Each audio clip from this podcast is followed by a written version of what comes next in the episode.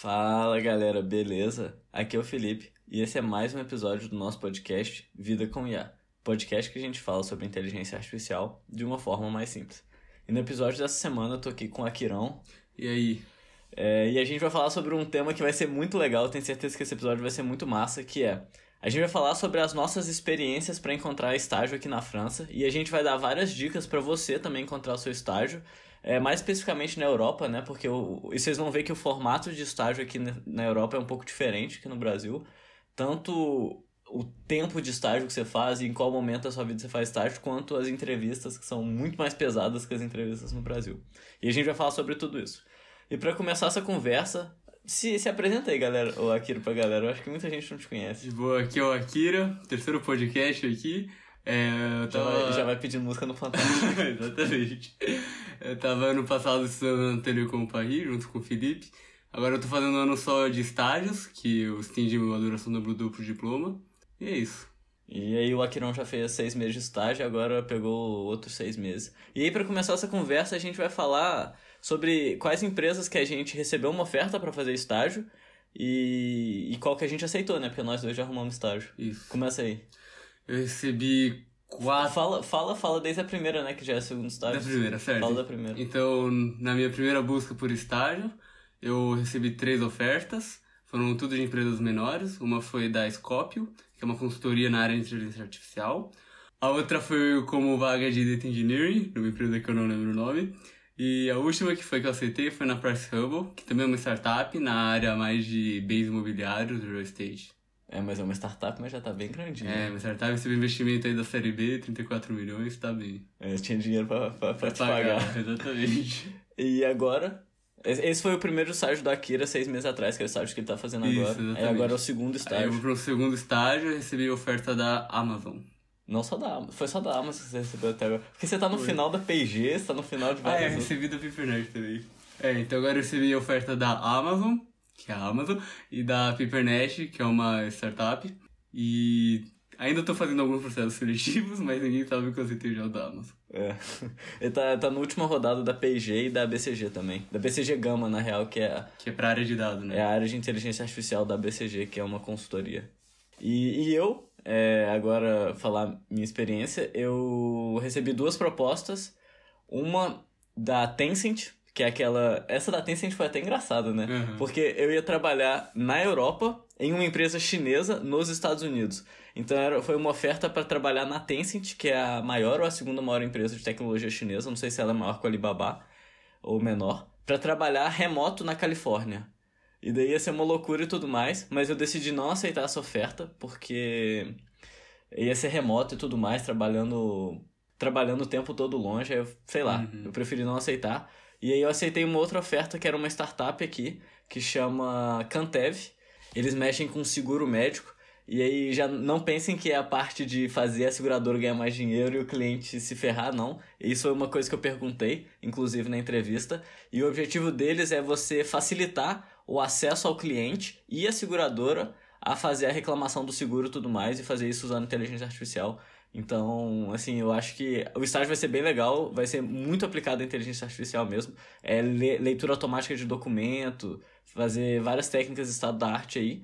E eu acho que eu vou estar trabalhando em alguma coisa que seja relevante, não só fazer uma empresa ganhar dinheiro, mas também ajudar as pessoas. E então, esse é meu estágio, e eu tô muito feliz de ter encontrado ele. E agora vamos falar de como foi o processo, né, Akira, de encontrar o estágio. Vários processos seletivos. É. Porque uma coisa é você mandar o currículo, outra coisa é você ser chamado pra entrevista, que, segundo os nossos cálculos aqui, é a coisa mais difícil. Porque quantos, quantos currículos você mandou, velho? No, no primeiro e na segunda. No primeiro uns 40, no segundo uns 20. E recebeu quantas respostas? No... Na primeira umas 4, talvez 5 respostas. No segundo eu recebi bem mais, recebi acho que 5, 6.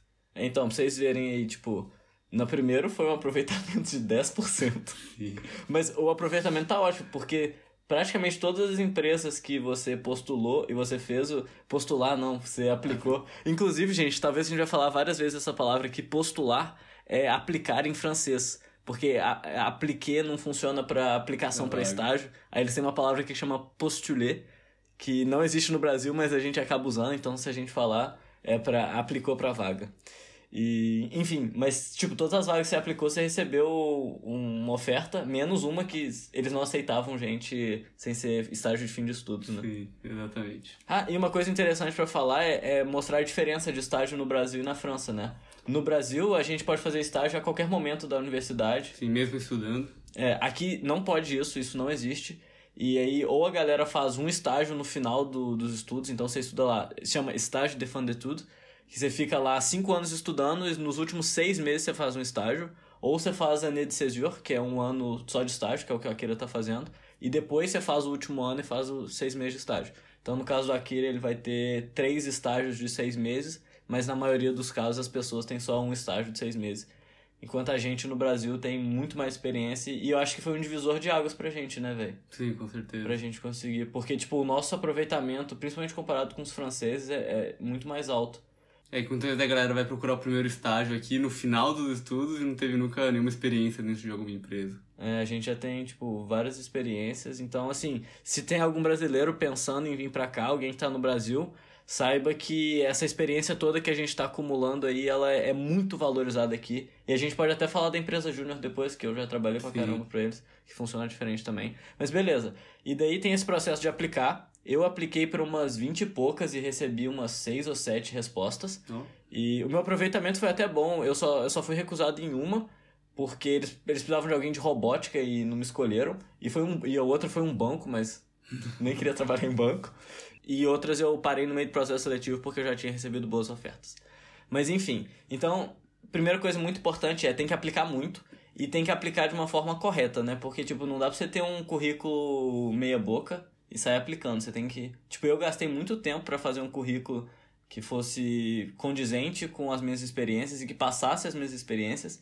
E eu sei, eu sei que você também gastou, né? Sim, às vezes é muito bom você, às vezes tem muitas experiências, não dá pra colocar tudo num currículo. Aí você seleciona para cada tipo de vaga a experiência que é mais adequada para aquele tipo de vaga, que faz mais sentido com as habilidades que eles pedem.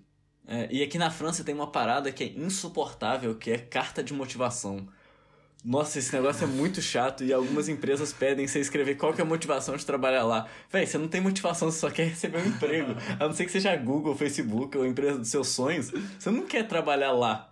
Você quer que trabalhe em algum lugar que te pague um salário aceitável. É, que mesmo se for numa padaria trabalhar lá, ser padeiro, tem que escrever lá a carta de motivação. É, nossa, é o sonho da minha vida trabalhar em vocês. vocês... Sempre que ser um padeiro. Não, sempre quis ser um padeiro até vai. Agora, sempre quis trabalhar numa startup que nasceu um ano atrás. Pô, pelo amor de Deus, velho.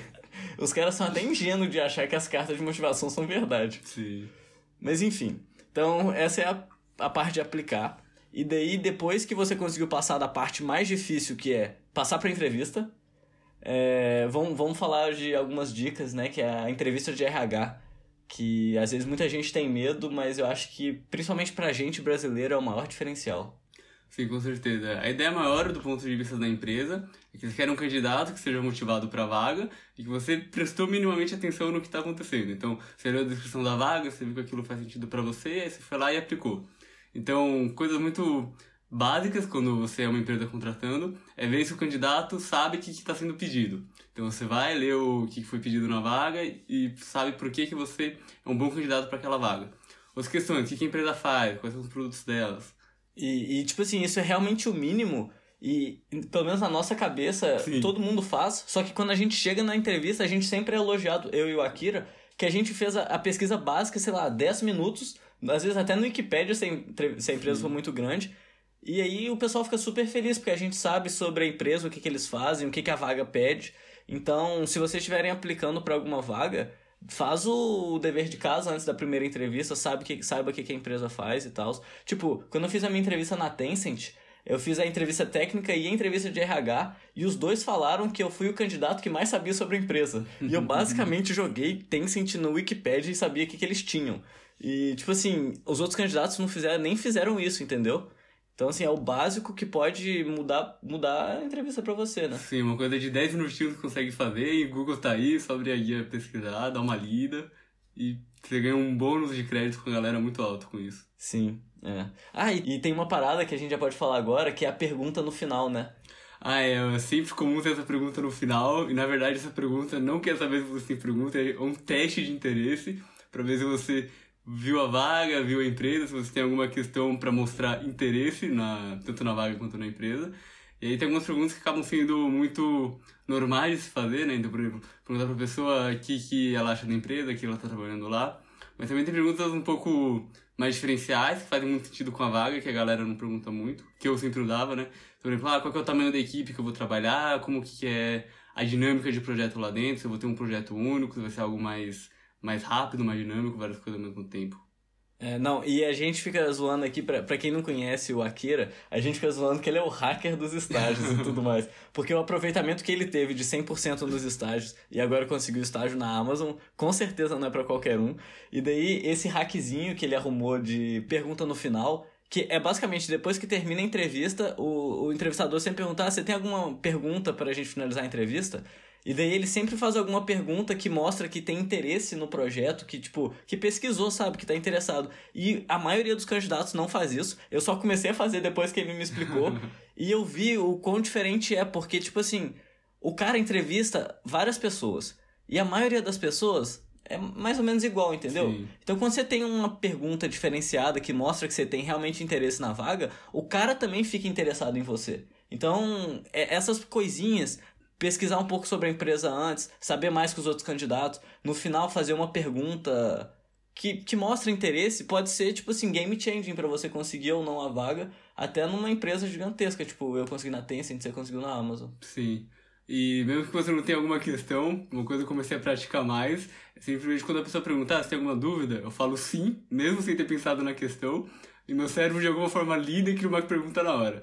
Nem sempre vai ser uma pergunta boa, mas eu acredito que é melhor do que não ter pergunta, quebra essa, essa mesma, mesma entrevista para todo mundo pro, do lado do entrevistador. Não, e às vezes, tipo, durante a primeira pergunta que não foi tão boa, você pensa numa melhor, ou Sim. você usa a resposta do cara para fazer uma outra pergunta. Exatamente. Isso, inclusive, é até melhor, porque se você usa a resposta do cara, fazer uma outra pergunta, o cara vê que você realmente prestou atenção no Sim, bagulho. Você precisa estar atento lá na entrevista, tá presente. E agora vamos passar para a segunda parte, que é falar sobre as entrevistas mais técnicas. E eu acho que essa é a principal diferença entre o Brasil e a França, porque aqui tem muita entrevista técnica e assim, as entrevistas são algumas são dificinhas. Sim, o Brasil acaba tendo mais dinâmica em grupo em geral, mas aqui não vi nenhuma dinâmica em grupo, só vi parte técnica, mais parte de código. Sim. Ao vivo. E, e daí tem as ao vivo e tem as offline, né? Sim. Nas, a maioria das vezes é offline, na real. Hum. Principalmente a primeira. Tipo, a galera manda uns probleminhas de código pra você resolver. Já. Se você não resolver, você já nem passa pra entrevista. É, que é pra cortar a galera sem gastar muito tempo. É. E assim, às vezes é até meio bizarro os exercícios que eles passam. Tipo, tem um, são muito difíceis. Às vezes o nego passa projeto. Tipo, Sim. projeto fazer, ah, você tem uma semana para fazer, você tá doido, minha filha? Ué, teve uma, teve uma menina que, uma entrevistadora, que ela me passou um projeto, ah, não, você tem uma semana para entregar. Aí eu fui ver, tinha, um, tinha que fazer um detector de objetos, tipo, uma rede de inteligência artificial aplicada a um problema lá e resolver outros três probleminhas. Eu falei assim, mas duvido que eu vou fazer isso. Às vezes você tá até trabalhando pra empresa já, você É, eu não sabe. duvido nada, às vezes eu faço um modelo melhor que o deles, os caras vão pegar meu modelo. Mas enfim. Aí, aí, tem isso, e daí tem essa, essas entrevistas de código, que tem a parte offline e a parte online. E você quer entrar um pouquinho, tipo, quais perguntas que eles fazem mais ou menos? Uhum. É, eu já dou uma recomendação aqui de plataforma. Tem duas plataformas que você vê perguntas que são muito frequentes, que é tanto o HackerRank quanto o LeetCode. E aí são gratuitas, né? Você Sim, pode testar lá. E aí você pratica boas. lá à vontade, é muito bom, porque muitas vezes, mesmo que não caiba a mesma pergunta, a lógica que você usa entre questões é muito parecida. Então eu recomendo bastante dessa praticada antes de qualquer entrevista. E aí também tem algumas entrevistas que são ao vivo, com um código. E aí ou é ou você mesmo compartilhando sua tela com alguém, tipo, ou fazendo em algum lugar próprio para desenvolver o código, como o IDEA, VS Code, por exemplo, ou você fazendo em algum lugar mais insalubre para codar, como o Google Docs. Ou um quadro, se for entrevista presencial. Sim, presencial tu acontece fez, né? de, sim, acontece de você estar tá lá num quadro branco e você tem que explicar pro cara que você tá fazendo. Então tem essas diversas modalidades de entrevista de código. É, eu, eu só tive, não, na real, cara, eu tive uma entrevista de código que foi matemática, estatística, otimização, e por incrível que pareça, eu peguei o estágio. Inclusive, ah, inclusive foi na empresa que eu vou tô trabalhando agora. Foi, inclusive a entrevista foi muito pesada. Eu tive uma hora de entrevista de, de código. Na verdade, foi entrevista técnica que em algumas tem até que falar o código, né? Como você faria para resolver esse algoritmo? Você não pode nem codar no papel ou, ou no, no, na tela do computador. Você tem que falar como seria o seu algoritmo. Às vezes é mais fácil, às vezes fica mais difícil, porque você tem que falar na lata, né? Você não tem muito tempo para pensar. Uhum. E, mas aí foi uma hora de entrevista técnica, foram muitas perguntas sobre ciência de dados. Aí eu vou falar um pouquinho das perguntas para vocês. Eles perguntaram: ah, se tiver uma base de dados com valores faltantes, né? Valores nulos, o que, que você faria? Se for em caso categórico, se for em caso numérico, ah, qual algoritmo você usaria para resolver esse problema? Por que, que esse algoritmo não funciona nesse problema? Como funciona esse algoritmo? Perguntaram muitas coisas assim. É, aqui na França, cara, eles, eles gostam muito de matemática. Então eles perguntaram por que, que tipo, o espaço vetorial desse negócio não vai funcionar com essa entrada. Isso aí é. Você, você teve isso também, velho? Não. Nossa, sorte sua, insuportável. e, e daí eu tenho até uma história engraçada sobre essa última empresa, que, que foi a que eu aceitei, que a última entrevista foi com o CTO. Eu vou falar isso em português, eu não vou falar isso no episódio em inglês, porque vai que ele escuta. Né? ele. Foi, cara, foram 45 minutos de matemática, estatística e otimização, depois de uma hora de entrevista técnica de machine learning, data science e código, né? Eu já tava cansadão.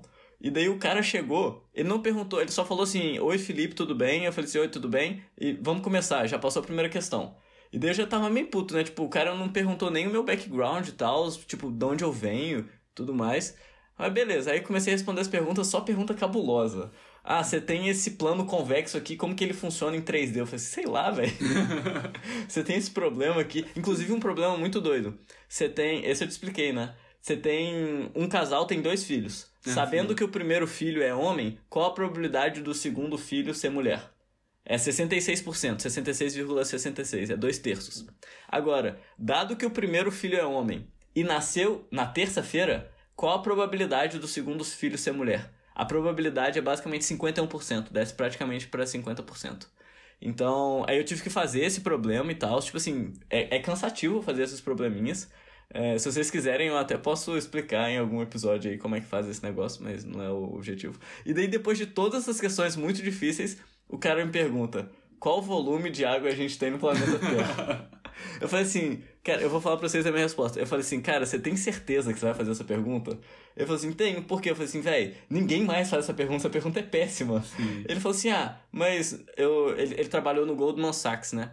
E o cara é PHD em matemática, pra você, você ter ideia, tipo, foi muito chato a entrevista. aí. Aí eu falei assim, velho, Tipo, essa pergunta é muito ruim, mas já que você quer que eu responda, eu vou responder. Tá bom, é, quantos, quantos, qual que é o volume de, de água? Um trilhão de litros. Aí eu falei, tipo assim, por que um trilhão de litros? Aí eu falei, ah, chutei. Aí o cara falou assim, ah, mas pensa que você conseguiu ou não essa vaga depende da resposta da pergunta. E que tem vários outros candidatos que vão responder, e se você não responder, você vai, não vai pegar a vaga. Eu falei assim, ah, vou responder então. Aí, tipo, basicamente o que eles querem nessa pergunta é que você encontre um raciocínio lógico que chega num resultado plausível baseado nas suas hipóteses. Eles não querem um resultado certo, até porque ninguém sabe. Mas aí o que, que você faz nesse problema de qual que é o volume da água? Você fala assim, ah, é, eu imagino que o raio da Terra seja desse tamanho, baseado nisso, nisso e nisso. Falei assim, ah, eu acho que o Brasil tem 5 mil quilômetros, imagino que isso seja metade do raio da Terra. E daí, teoricamente, o raio da Terra seria 10 mil quilômetros. Aí você faz qual que é a área da, da, do planeta Terra. Aí você diz, ah, 50% deve ser água, 50% terra. Então você pega 50%, aí você pega qual que é a profundidade média. Ah, será, sei lá, 500 metros, 1000 metros, 2000 metros. E daí você calcula qual que é. Ele não quer saber se você está certo, ele só quer saber sua linha de raciocínio e se você não vai ficar muito nervoso, né?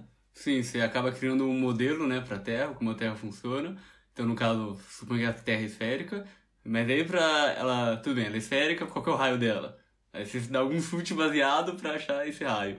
Aí depois de achar o raio, você faz esse outro chute, tipo, qual que é, vai ser a área baseada nesse raio, qual vai ser a profundidade. E aí você acaba chegando no volume de água, mas tudo acabando sendo em função de outra coisa. Tudo sendo um chute baseado em alguma informação que você tem mais certeza, mais noção. É.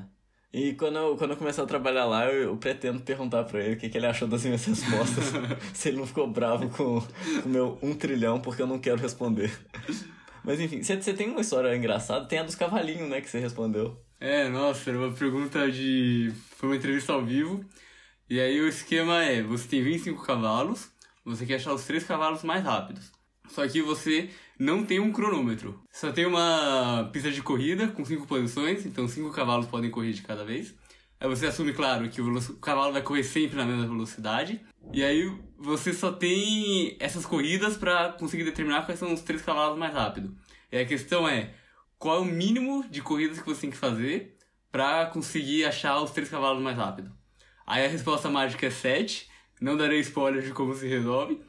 Mas uma coisa que eu achei muito engraçada. E a resposta força bruta, acho que é 12 ou 13. É, acho que é 11. 11? Isso. Então você consegue diminuir quatro corridas só fazendo Isso, só inferência pensando. matemática. Exatamente. E aí a inferência, né, só uma dica que a, a ordem é relevante. Então se o cavalo foi primeiro em uma posição, ele, você sabe que ele sempre vai ganhar da galera que ele competiu na mesma pista.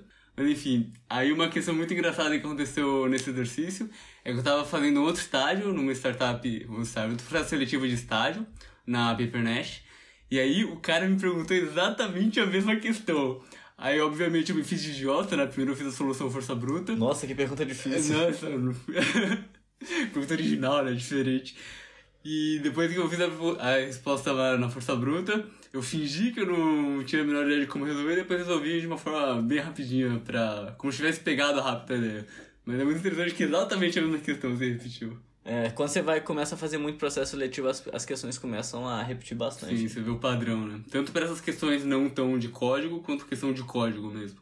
Mas aí é isso, galera. Em relação à entrevista de código, entrevista técnica, eu acho que, pelo menos o que eu posso falar, depois você fala o que, que você acha. É tipo assim, treinar nesses sitezinhos que o Akira falou. Eu treinei bastante no HackerRank também. É, dar uma revisada nos conceitos principais de, de ciência de dados e machine learning, ou da sua área específica, né? É, eu fiz muito estágio, eu fiz muita entrevista para NLP, que é processamento de linguagem natural, e eu expliquei como que funciona uma LSTM, uma GRU e uma RNN três vezes. E foi até muito bom, porque eu tinha acabado de fazer o um episódio pro podcast explicando, então, tipo assim, eu soube explicar literalmente tudo. Tudo, tudo, tudo. E os caras ficaram até impressionados, tipo assim, tinha coisa que nem eles lembravam. mas eu sabia porque eu tinha explicado para vocês. Então, sei lá, às vezes você tá fazendo uma. Vai fazer uma entrevista de código, tipo, escuta o episódio específico, porque isso pode te ajudar. Porque basicamente você vai ter a mesma informação que eu tinha. E eu respondi as perguntas com essas informações. E deu certo no meu caso. E eu acho que é isso, tipo, dar uma estudada antes para a entrevista de código. Eu acho que ficar tranquilo, porque, velho, você não vai acertar tudo. É Sim. impossível você acertar tudo. É, aqui na França, a galera, eles são muito matemáticos e tal. E tinham questões que eu falava, cara, eu não vou conseguir fazer isso, eu não, nunca estudei essa matemática tão profunda desse jeito. E é melhor a gente passar para outra. E você tem que ter humildade de saber que você não vai saber tudo, mas nas coisas que você sabe, tipo assim, mostra que você é realmente bom. Eu acho que a dica que eu dou é essa. Sim, eu concordo que essa parte toda de comunicação, quando é algo ao vivo, é muito importante. E mesmo para uma questão mais de código, de algoritmo, também é muito relevante você falar o que você está pensando e não só chegar lá codando direto. Então, mesmo que você saiba que não seja a melhor solução, fala lá o que você está pensando, como você resolveria. E muitas vezes, se você está travado em questão de algoritmo, a galera vai assoprando dica para você. E você tenta argumentar com a pessoa por que, que essa dica poderia ajudar, como que você poderia usar essa dica para pegar uma performance melhor, uma complexidade menor. Sim. E, e, gente, só, só pra. Tipo assim, às vezes se vocês estão nessa parte de procurar estágio e tudo mais, tipo, a gente tá falando aqui das experiências que a gente teve e às vezes parece fácil o que a gente tá falando, mas pra gente foi, foi muito custoso, né, Akira? Tipo... Sim. Principalmente, por exemplo, tem alguma vaga que você vai, olha que é muito, você dedica muito tempo para escrever o seu currículo só para aquela vaga, porque uma carta de motivação para ela.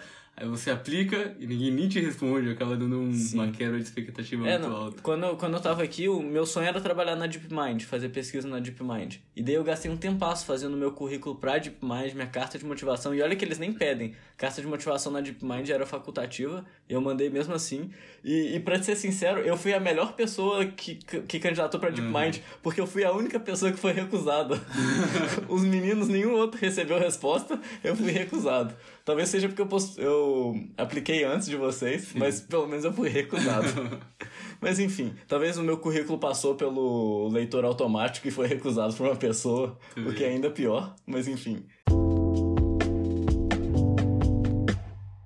E agora vamos falar da última parte, né? Que, na, na, minha opinião, é a mais importante, mas poucas empresas levam isso em consideração, normalmente as maiores, né? Sim, geralmente empresa grande gosta bastante de ter esses valores, de ter uma cultura própria. Que é o fit cultural, para ver se você bate com a vibe da empresa, se você tem os mesmos valores e tudo mais. E isso daí eu acho que você é até melhor que eu para falar, porque a Amazon é a empresa mais conhecida aí sobre fit cultural, né?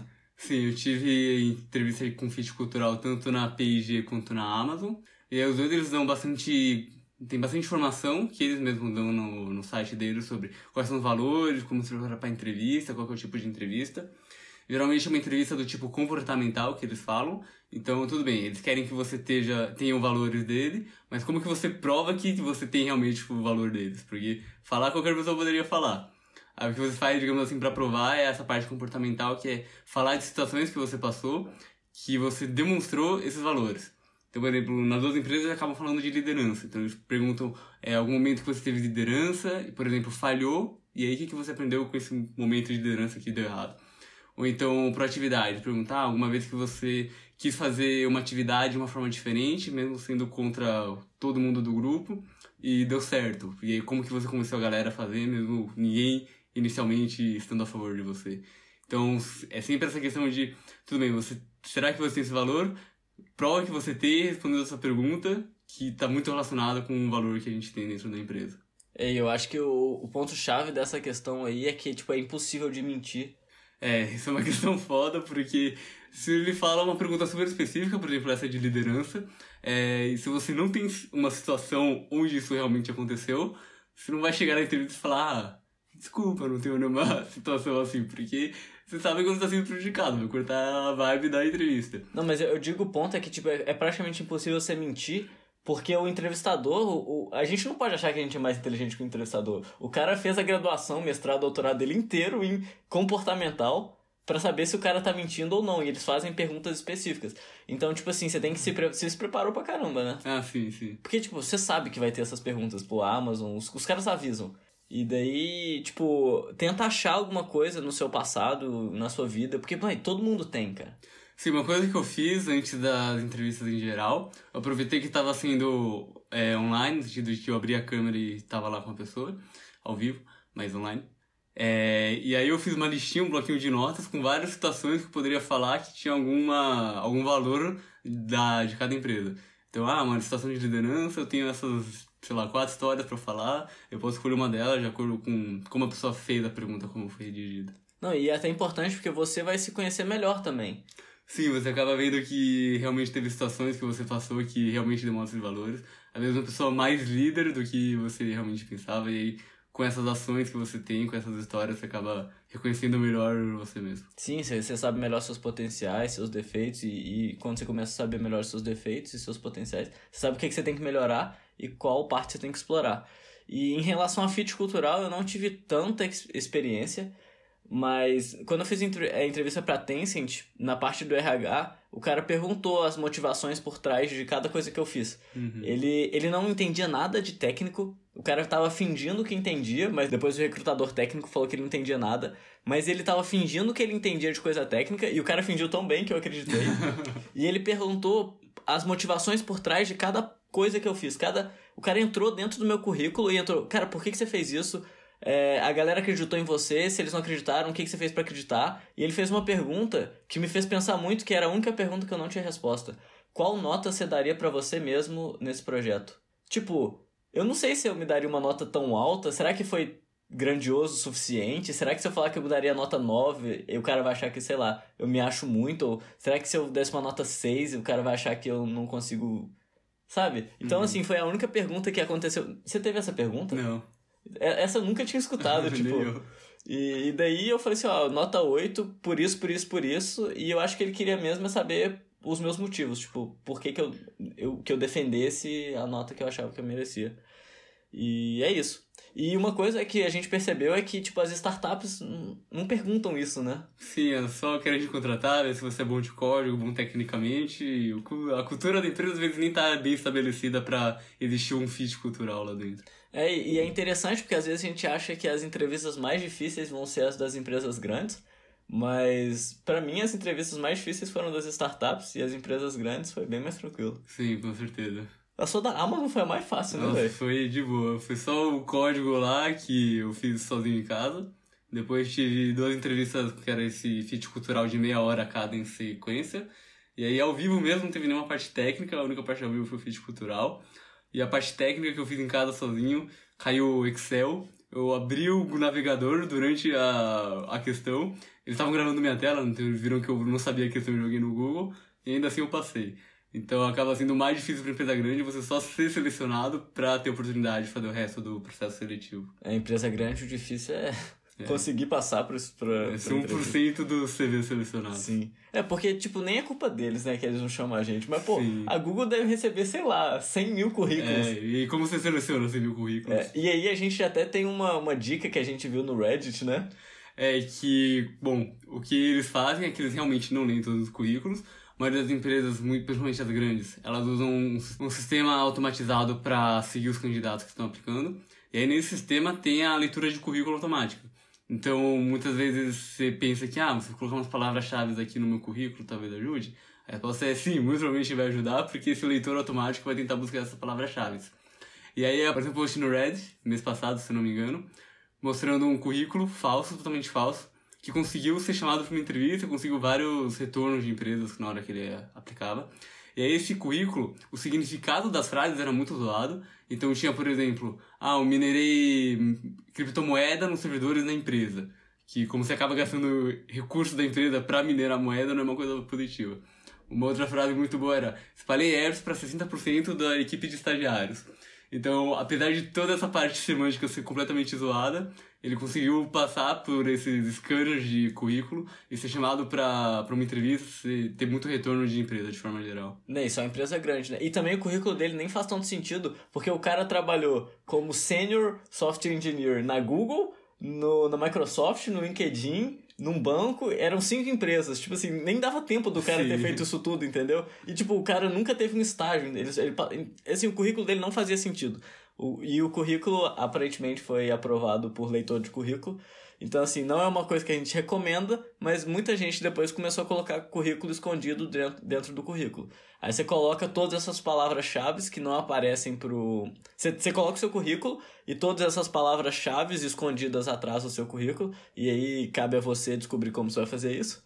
E aparentemente dá certo. É, resolvendo aí. A gente não testou, não, mas quem sabe. E a última coisa que eu queria falar em relação a esse fit cultural, que apesar das startups elas não, não terem essa parada de fit cultural específico, né, que as grandes empresas têm, uma coisa que eu senti muito, e aí não sei se você teve a mesma experiência, é que eu tentava criar uma, uma, uma conexão com os entrevistadores. Principalmente ah, quando era startup, porque você vê que, tipo, a startup é a vida daquela pessoa, entendeu? Então, se você consegue criar uma conexão de mostrar para a pessoa que você consegue ver o quão relevante é o que ela está fazendo, que você vai ter a mesma paixão por isso que ela também tem, eu acho que é um divisor de águas gigantesco. E eu tentei fazer isso em todas as minhas entrevistas e não não porque eu acho que isso seria bom, mas porque é tipo, é o meu jeito mesmo, sabe? Eu sou muito animado, vocês podem ver pelo podcast. Quando eu falo dessas paradas de inteligência artificial, eu sou muito animado. Eu realmente gosto do que eu faço. E, e eu acho que os entrevistadores eles conseguem sentir isso. Então, uma dica que eu, que eu daria para todo mundo, independente da empresa que você está fazendo, é se mostrar muito animado e mostrar para a pessoa que, tipo assim, você vai atender as expectativas dela. Ah, e uma última coisa, você tem alguma coisa para falar sobre isso? Ah, tenho. Eu acabei fazendo isso com a, na Amazon. Um momento muito bom para fazer isso também é a parte de pergunta. Então, de acordo com a pergunta que você faz, você acaba mostrando esse interesse, esse entusiasmo. E na aula em particular eu acabei fazendo muita pergunta mais pessoal pra galera. Então, por exemplo, eu aqui a galera no LinkedIn, vi que eles fizeram de estudo, falei, ah, como que isso te ajudou no seu emprego agora? Uma coisa que você recomenda pra fazer, um caminho que você tomaria de novo. E aí eu sinto que isso ajudou bastante na, no processo seletivo. Maneiro. É, o que eu fiz mais foi tipo assim, é, mas é o meu jeito mesmo. Tipo, a pessoa falava é, do, sobre o projeto. Aí, tipo assim, mas isso é involuntário, viu, gente? Mas, tipo assim, eu, eu abro um sorriso na minha cara, tipo assim, de realmente interessado. E eu via que a pessoa também abriu um sorriso explicando, porque, tipo assim, aparentemente ela já explicou isso para 10 pessoas e nenhuma das 10 pessoas prestou atenção. E não só tava prestando atenção, como eu tava querendo realmente entender, né? E às vezes eu perguntava, ah, por que você não usou esse algoritmo? Será que ele não seria melhor? Eu falou assim, ah, é, talvez seria, mas a gente não teve tanto tempo e tal. Então, tipo assim, eu acho que isso pode ser um divisor de águas gigantesco e... Sim, pra parte mais técnica é muito bom você prestar bastante atenção no que a pessoa está explicando e fazer alguma pergunta realmente relacionada com o projeto, realmente que você não entendeu, que você ou pensa numa alternativa melhor para resolver é, Principalmente se essa pergunta for genuína, né? Se o Sim, seu interesse for certeza. genuíno.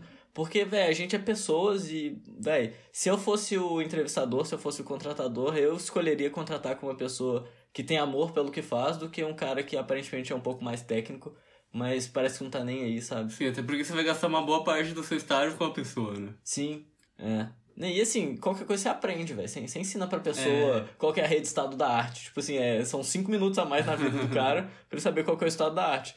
Agora, o cara dar o sangue lá pela sua empresa é outra história. Sim. E agora eu vou falar só umas partezinha extra aí que pode ajudar a galera aqui na França e principalmente também pra vocês verem qual é a diferença da França pro Brasil em relação à empresa júnior, porque nesse assunto aí. tá tendo monopólio dos projetos da empresa júnior. tá tendo um projeto agora, eu falei pra aquilo, vou deixar você pegar esse. Mas enfim, é porque aqui na França a empresa júnior funciona diferente. Aí no Brasil, as pessoas que entram na empresa júnior, elas pegam os projetos e resolvem os projetos. Aqui na França, as pessoas que entram na empresa júnior, elas pegam os projetos e passam para os alunos da universidade fazerem os projetos. E aí a gente recebe, a gente é pago para fazer o projeto. É, tem prós e contras. Eu acho que o, o, o pró é que, pô, você pega quem é realmente muito bom, né? Porque o cara já tem. Você tem um processo seletivo para pegar o projeto, então você pega, teoricamente, o melhor candidato. Mas também é ruim porque eu acho que o objetivo da empresa júnior é fazer. se aprender e tudo mais, né? Sim, você acaba tendo uma garantia de qualidade, né? Pra selecionar pessoas boas para fazer o projeto. Mas você perde a essência da empresa júnior, que é deixar os alunos aprenderem realmente a fazer Sim. as coisas. Eu acho que se tivesse isso no Brasil, e assim, a galera paga caro. Aqui a empresa júnior, eles recebem, eu acho que é 40 euros a hora e passa 28 euros pra gente. Então, tipo assim, você tá fazendo um trampo recebendo 28 euros a hora. A cada 8 horas de trabalho você recebe 1.200 reais, pra você ter ideia. É muito dinheiro, muito dinheiro. Então, tipo, vale muito a pena pegar esses projetos. E, enfim, e a empresa júnior ainda pega uma grande parte para eles, né? E os membros da empresa júnior não recebem grana, assim como no Brasil. Uhum. E daí, eu já peguei três projetos na empresa júnior eu fiz dois, porque dois projetos eu peguei. Eu fiz dois dos três, porque dois projetos eu peguei junto. E todos os projetos que eu, que eu apliquei, eu peguei. E no meu último projeto, foram eles que me mandaram mensagem para eu pegar o projeto, porque o projeto ele ia ser, ia ser uma competição entre todas as empresas júniores para pegar o cliente. E daí eles me mandaram para eu fazer o para eu pegar o projeto, para eu discutir com o cliente. Aí eu tive a entrevista com o cliente, o cliente escolheu a gente em relação a todas as outras empresas júniores. Então eu, eu acho que eu posso falar um pouco em relação a como funcionam esses projetos e como faz para pegar. Então, basicamente, você vai aplicar, né? E você vai ter entrevista. E na entrevista é uma porrada de estudante querendo mostrar que vai conseguir fazer o projeto, sendo que a maioria não tem conhecimento prévio no, no assunto ou não, não tem muita expertise, porque todos são estudantes. Uhum. E daí, basicamente, o que você tem que fazer é passar confiança suficiente para a pessoa que você vai resolver o problema da menor maneira possível. E, e nem nesse caso, tipo, é, quando tem esses projetos, eles não sabem exatamente como vai ser e tudo mais. Então, assim, a parte mais importante, faça uma pesquisa antes do, do que, que é o problema, quais são as soluções possíveis, que a maioria das pessoas não faz. E daí, em todas as minhas entrevistas, eu já cheguei com uma possível solução para o projeto e o que, que eu faria no passo a passo. Talvez foi por isso que eu peguei os projetos. Mas é uma coisa que eu aconselho para vocês. E isso também talvez seja até para a empresa, né? Tipo, Sim, acaba sendo um processo um pouco parecido nesse sentido. Mas, mas é essa dica que eu dou. E pro pessoal que tá aqui na França, gente, postula, é, aplica, né? Que o não você já tem. E eu aprendi muito em relação a como fazer entrevista, fazendo essas entrevistas para a empresa Júnior. Porque eu, eu fiz três entrevistas, né? E daí, tipo, eu, eu comecei a me conhecer melhor, porque cada vez que você faz uma entrevista, você fala de você de um jeito diferente. E daí você descobre uma maneira melhor de falar sobre você, né? Não sei se você teve essa impressão. Sim, sim, E, então, assim, é até bom, porque mesmo se você não pegar o projeto, fica de experiência, tudo é experiência. E quando chegar a hora certa de for o melhor estágio para você ou o melhor emprego para você, todas essas experiências passadas te ajudam, né? Tanto é que você fica muito mais confortável também, já é a vigésima entrevista que você está fazendo, você já fica muito mais tranquilo do que a primeira entrevista da vida. Exatamente. E, e gente, para quem tá no início da carreira, não tenha medo de trabalhar de graça. É, eu trabalhei, tipo, a minha IC praticamente foi o tempo todo, eu trabalhei três anos e ganhei 4 mil reais. Tipo assim, basicamente de graça. É, já fiz muito projeto de graça. É, o podcast que eu faço é de graça e tudo mais. Mas, cara, quando chega na hora H, todos esses projetos que você fez sem receber nada, eles contam muito pro seu currículo e as pessoas levam isso em consideração. Então, para quem tá no início de carreira, às vezes até quem tá, tipo, mais um pouco desse início, né? Se tiver algum projeto, mesmo que seja gratuito e você acha que você vai aprender muito e isso vai ficar pro futuro, cara, pega, mete as caras e que você vai aprender muita coisa. Sim, um mini projetinho que dá pra fazer também é acabar ajudando a galera nas matérias, né? Então, se tem algum amigo que tem dúvida em programação e tal, você ajudar a pessoa. É, acaba sendo muito mais em prático, né, pra colocar pro currículo. Mas quando você explica alguma coisa para alguém, você consegue ver os buracos que tem no próprio conhecimento. E você solidifica muito mais das bases do que você já sabe. É, você dava aula, né, antes? Sim, eu dava aula tanto de matemática, num curso popular do Brasil, era monitor em outro. E aí aqui na França eu tava na plataforma Cheg para dar tutoria remota pra galera dos Estados Unidos, tanto em matemática quanto programação. E você ajudou os brasileiros também em estatística Sim, aqui. sim. E, gente, pra falar pra vocês, tipo, isso não tem nada a ver com, ah, o cara é técnico, mas foi um divisor de águas pra conseguir o estágio na Amazon, né? O quê? Essa, esses cursinhos populares você deu e as aulas você deu pros brasileiros. Ah, sim, acaba sendo história pra contar na hora do, do fit cultural, né? Então, vocês querem ver algum momento onde você teve uma proatividade pra, por exemplo, melhorar a vida de alguém? Então, vou falar que eu dei minhas aulas pra galera. E aí, uma coisa que eu contei no meio da entrevista, né, que é, eu sinto que o entrevistador gostou muito, é que sempre que eu ajudo alguém, eu sinto que esse é um esforço muito pequeno pra mim, um impacto muito grande que eu tô causando pra pessoa. Então acaba tendo essa relação de, pra mim é muito tranquilo fazer uma coisa que vai ser muito importante tipo, na vida de outra pessoa. E daí, quando você falou isso, você ganhou o cara, né? Tipo... É, o cara até repetiu a frase e falou, ah, nossa, gostei dessa frase. Então é isso, gente. Eu acho que, pra resumir tudo, eu acho que, tipo assim, tente ser a melhor versão de você, ou pri- principalmente passar a melhor versão de você. Fica tranquilo, se prepara, né? Tanto na parte técnica quanto na parte. Tanto na parte de se conhecer, parte técnica, a parte de se conhecer, como na parte de conhecer a empresa. E é isso que vai dar certo, né? Se você conseguir passar da parte de. de De currículo, né? currículo, né? selecionado. É- essa parte aí, gente, é, é muito difícil mesmo. Não, Sim, não tem muito o que fazer, não. complicado. É, uma, um último conselho que eu queria dar é que muitas vezes entrevistadores acabam querendo, digamos assim, uma historinha, né? Então, tipo, por que você tá querendo essa vaga? E aí faz muito mais sentido você ter um percurso mais...